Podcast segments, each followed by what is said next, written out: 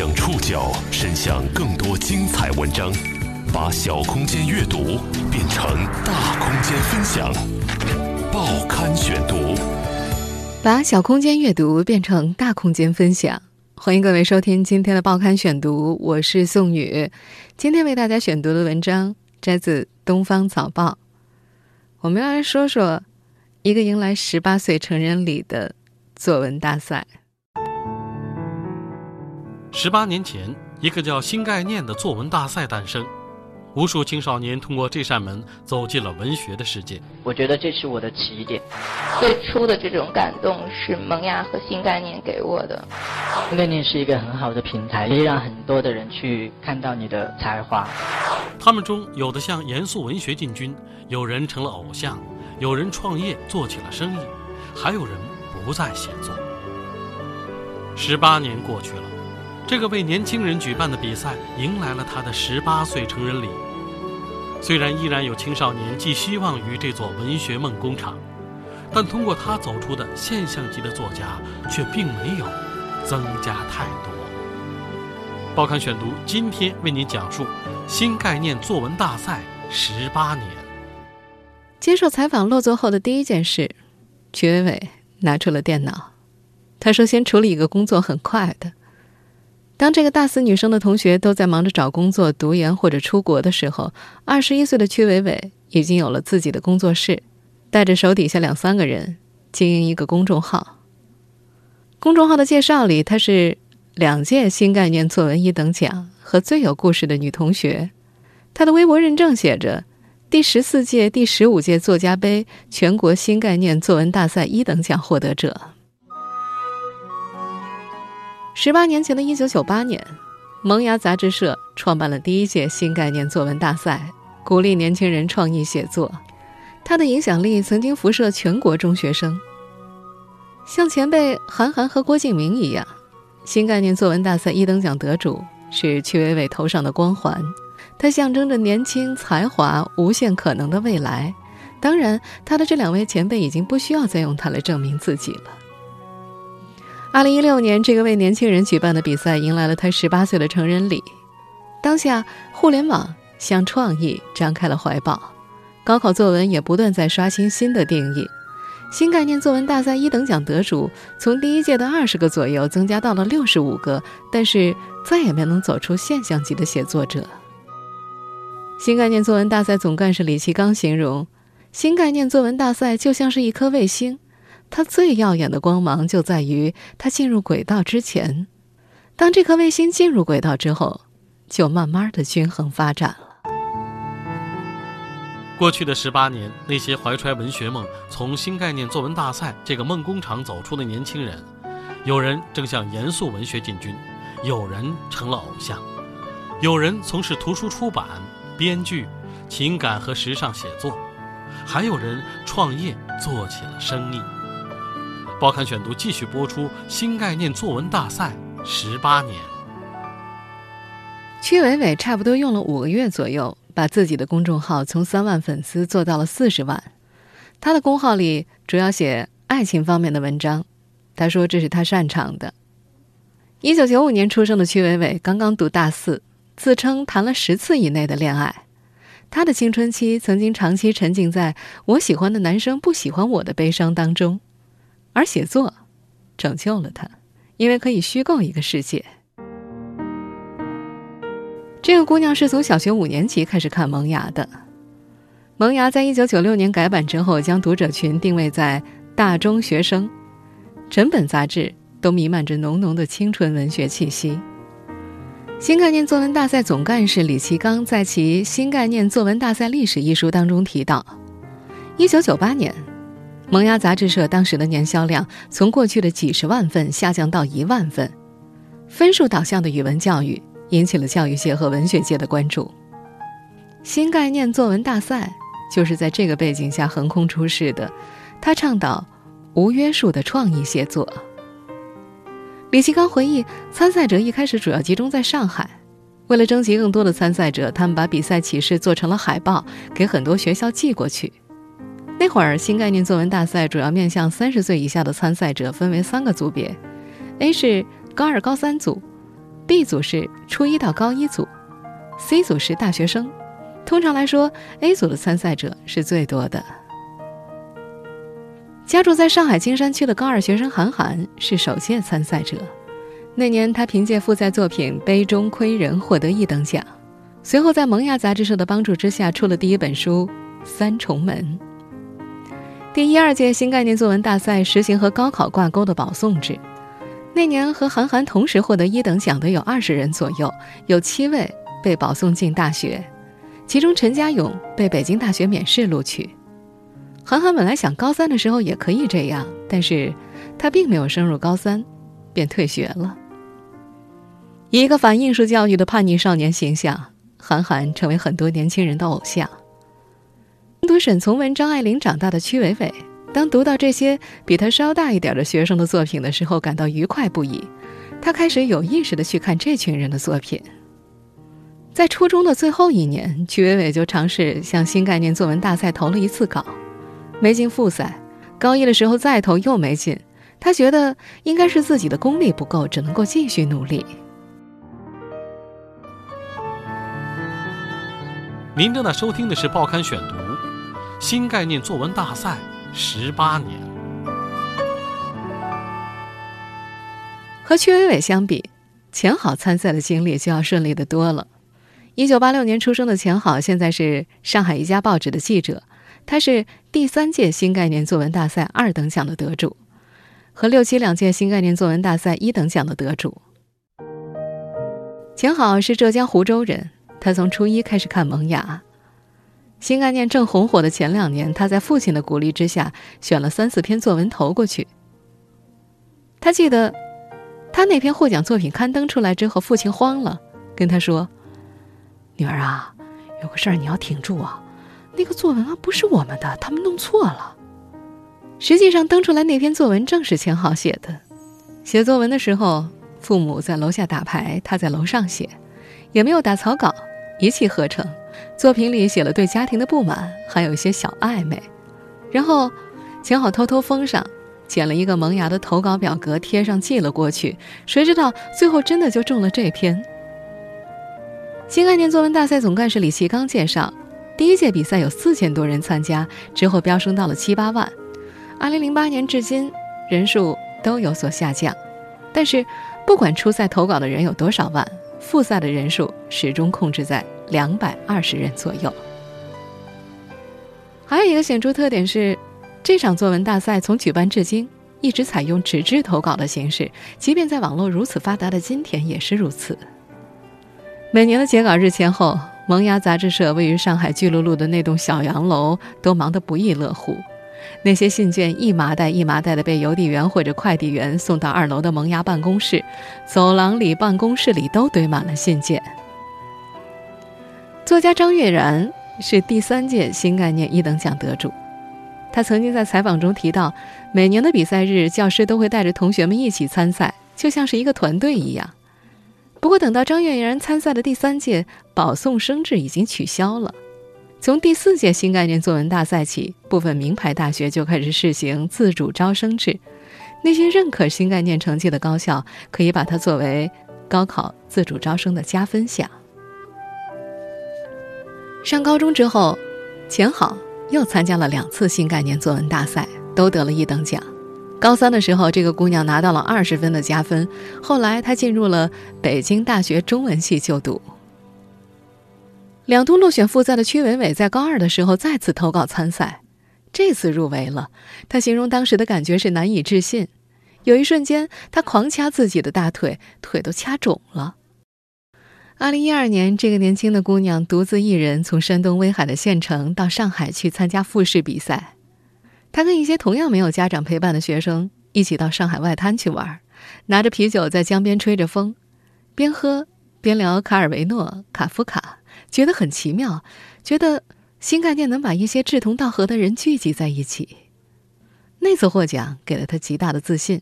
之前自己一直闷着头写，有一种孤注一掷的感觉，不知道什么时候会出版一部作品或者发表一篇。等到第二次参赛获奖之后，他就更加坚定了。觉得自己可能是有实力的，可能人生永远有一个地方要留给文学。广东惠州人孙雨辰是第九届新概念作文大赛一等奖得主，但1990年出生的他，现在更知名的标签是年轻的创业者。在这位年轻创业者的口中，新概念是改变他一生的比赛。报刊选读继续播出新概念作文大赛十八年。啊，之前公司也只有三到五个人吧，不到十个人，然后在朝阳区大概一百平方米的地方，现在我们就搬进了这个互联网金融中心，然后已经有六百平方米，公司五十多个人吧。说话的这位就是孙雨晨，如今在不少财经节目或者娱乐节目上都能够看到这位九零后 CEO 的身影。孙雨晨曾经入选福布斯二零一五年中国三十位三十岁以下创业者。他还曾经是湖畔大学首批学员当中唯一的一名九零后学员，现在呢是一款移动社交应用的董事长兼 CEO。距离他参加新概念作文大赛已经将近十年，二十六岁的孙雨辰还是能够一口气的背出萌芽杂志社的地址。在北京中关村的一栋高级写字楼里，他懒洋洋的坐在办公室的沙发上，语气里充满孩子般的兴奋，说这项比赛。改变了自己的一生。孙雨辰的父亲是大学中文系老师，母亲是记者。他从小涉猎书籍就非常的广。那时孙雨辰的偶像是韩寒，高中之后他又喜欢上了王小波、李敖，反正就是喜欢那种反权威、讽刺、幽默性的作家。他自称极度厌恶应试教育，觉得自己是个天才，从小就自我感觉特别会写文章，因为他的作文经常会被老师拿到班上去念。他不想正正经经的读书考大学，翘课去图书馆看书，用中文回答英文考试。历史考试的时候遇到写反面人物的题，他就写上老师的名字；要写正面人物，就会写上自己。反抗归结到一点，就是他认为在新概念拿奖了，就可以不参加高考了。但2003年读初三的孙雨晨第一次参加新概念作文比赛失败，后来他又连续参加了三届。其中高二那次是他自认为准备的最充分的一次，他一次性投了三篇文章，一篇幽默讽刺小说，一篇实验小说，还有一篇杂文。那时候觉得志在必得，觉得没人比自己写得好。他买了三本《萌芽》杂志，分别撕下后面的投稿表格，填好后寄过去。之后每天在学校偷偷用老师的电脑刷《萌芽》的官网，直到发现自己又没入围，感觉天都塌了，他大哭了一场。一连失落了两个月，在那之后，孙雨晨说，他意识到只能走高考这条路。那会儿已经到了高二下学期了，他的成绩只有三百九十分，连三本线也达不到，他只能一门心思好好学习。半年左右，把成绩提高到了五百多分。高三上学期，第九届新概念作文大赛又开始了，孙雨辰没抱太大希望，又不想遗憾，就把第八届的三份作品。原封不动的又寄了过去。有天中午，他到现在还记得那个日子，一月九号，父亲到学校去找他，说上海来信了，是萌芽寄过来的参赛回执，还能够报销火车票。那是孙雨辰第一次到上海，他才十六岁，去了外滩，当时感觉回到广东惠州，真是一天都不能待了。这个十六岁的少年是带着想写出新概念历史上最牛文章的雄心进入考场的。看到标题“从这里出发最远”的时候，就觉得很对胃口。他写的很认真，心无旁骛，写完就觉得自己肯定能够拿一等奖。他也确实拿到了一等奖，还拿到了报考北京大学增加二十分的机会。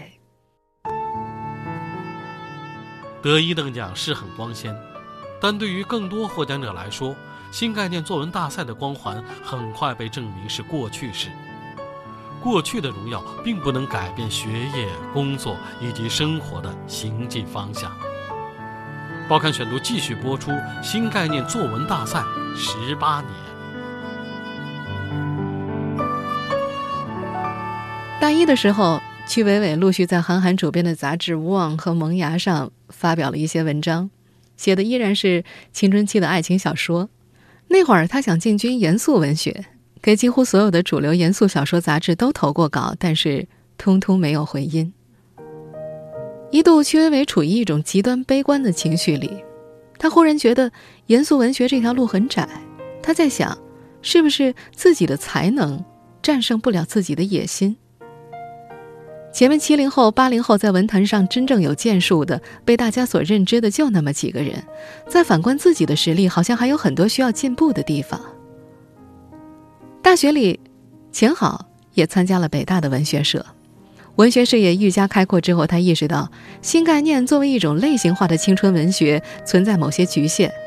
许多获奖作品出现了相似的风格，比方说叛逆，比方说忧郁，这些在早先被视为创新的文学风格，在数年之后反而形成了一种固化的标签，限制了更多自然生活化文学的可能。秦好想跳出青春文学的框架，学习正统的纯文学写作。在北大文学社，这个姑娘潜心写作，毕业之后，她做了文化方面的记者。平时就写点散文自娱自乐，工作中偶尔也会碰到郭敬明、张悦然或者韩寒。不过到了今天，钱好觉得自己写的最好的时候，还是在大学的那些日子。孙雨辰则是在钱好读大三的时候进入北大的，在钱好的印象里，孙雨辰活泼可爱，是个活跃分子。不过在北大学习期间，他已经没什么时间进行文学创作了。这个青年自称自己是个理想主义者。致力于改革。大学毕业之后，孙雨辰去美国读研，从研二开始创业。现在他开的公司管着几十号人。他不喜欢被称为商人，但是很愿意被叫做创业者。而曲伟伟则在大一暑假的时候决定去做实习记者，但做了一年之后，他觉得记者好像不是他想达到的终极目标。他觉得记者是隐藏在稿子后面的人，但是他想表达观点，想输出价值观。他开始以文艺女青年、新概念作文大赛两届一等奖的形象活跃在各大卫视的综艺荧屏上，化着浓妆，举止言谈间都是超出自己年龄的成熟。我叫屈伟伟，简单来说，我是个学霸，从小学到高中呢，几乎一路拿第一。最后以全省第二的成绩考进了复旦大学。我发表过几十万字的作品，曾经也连续两次拿过新概念作文大赛的一等奖。我们现在听到的这段录音是二零一五年五月，未满二十岁的曲伟伟参加《超级演说家》，他演讲的主题是“我们都有病”。在演讲开始前的宣传视频里，他抬着下巴，霸气十足，说要以思想为武器。以思想为武器，在观众的世界里面横行霸道。不过，那场演讲之后，导师金星的评论是：直观感觉有点假。我不知道，我可能从他的表达呀、肢体语言呐、腔调上啊，我老觉得有点假假的。完了以后，我觉得这个是个写写的非常好，经过深思熟虑设计很好的一个演讲稿。但是我讲完以后，我老感觉隔了一层东西在你我之间。窦文涛则评价曲伟伟，有着中国大学生典型的学生腔。我觉得听你讲话呀，我感觉到有一种我们中国大学生啊典型的学生腔，就是用恍然大悟的语气啊讲了一个我们一听觉得没什么了不得的道理，腔调。大于内容。现在再回忆起来，曲伟伟觉得那个时候自己确实带着点表演的性质，面对电视还是会紧张。他说那些灯光让自己会感觉人生不真实。当曲伟伟频繁出现在网络和综艺节目上的时候，同是一九九五年出生的汤斌还在准备自己的第三次高考。汤斌获得了新概念作文大赛第十六届的二等奖，第十七届。第十八届的一等奖。他没有见过曲伟伟，却一口气说出了他参加过的综艺节目。在汤斌的印象里，曲伟伟比较出名，是新概念作文大赛得主里比较活跃的一类人。汤斌也表示，新概念改变了他的人生轨迹。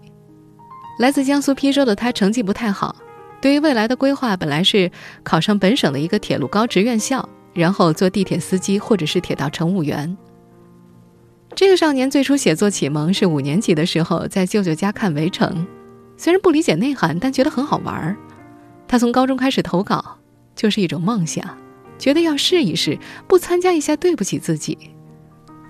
高三复读之前，汤斌投过两次稿，但是都没有入围。二零一四年复读时，他参加了第十六届新概念作文大赛，拿了比赛的二等奖回来。在这之后，他突然意识到自己还可以有别的出路，艺考，然后从事写作和电影。尽管在接下来的几年，汤斌高考数次落榜，但是他又在新概念作文比赛当中连续拿了两次一等奖。凭借第十八届的一等奖，汤斌还获得了上海戏剧学院自主招生的资格。不过，汤斌自称慢慢的胃口大了起来，迷失了方向，有一种非名校不上的感觉。在几次高考落榜之后，如今的汤斌正在准备自己的第四次高考。他说：“现在已经想通了，顺其自然就好。”从一九九八年至今，八零后和九零后构成了新概念作文大赛的主要参赛人群。对不少年轻人来说，新概念改变了一代人的阅读审美，甚至饮食着装。但是，当新概念作文大赛连续举办了十八届之后，现象级的作家却越来越少。报刊选读继续播出新概念作文大赛十八年。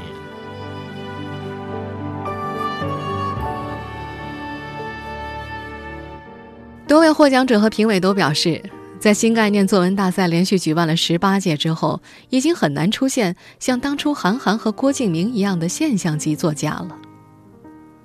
网络文学和自媒体的兴起。年轻人有了更多的平台去展示自己。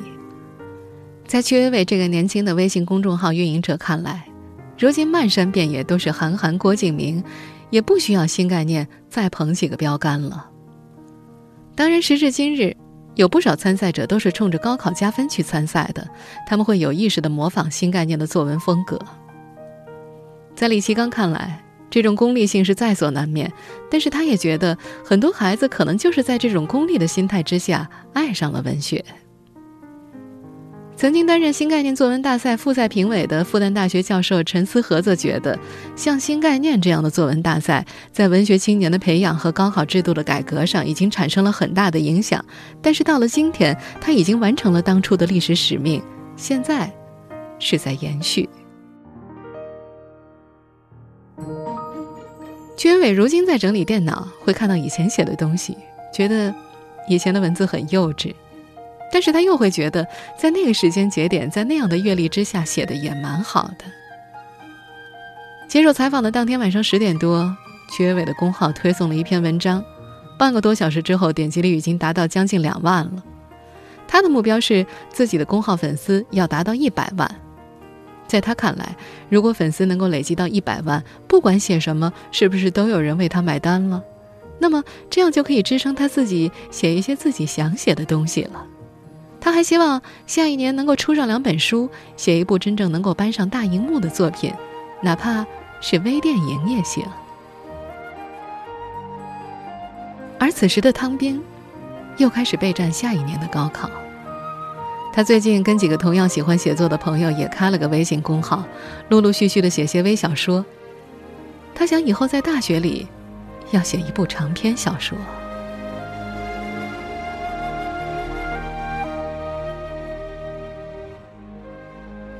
影响他们的新概念，也依然在继续。九月的一天。在萌芽杂志社办公室的二楼阳台上，堆着小山一样的去年几万份初赛投稿，他们都已经积上了灰尘，而办公室的桌子上又整整齐齐地落了十几捆第十九届大赛的初稿，每捆都有一百份。之后的日子，还陆续会有新的稿件寄来。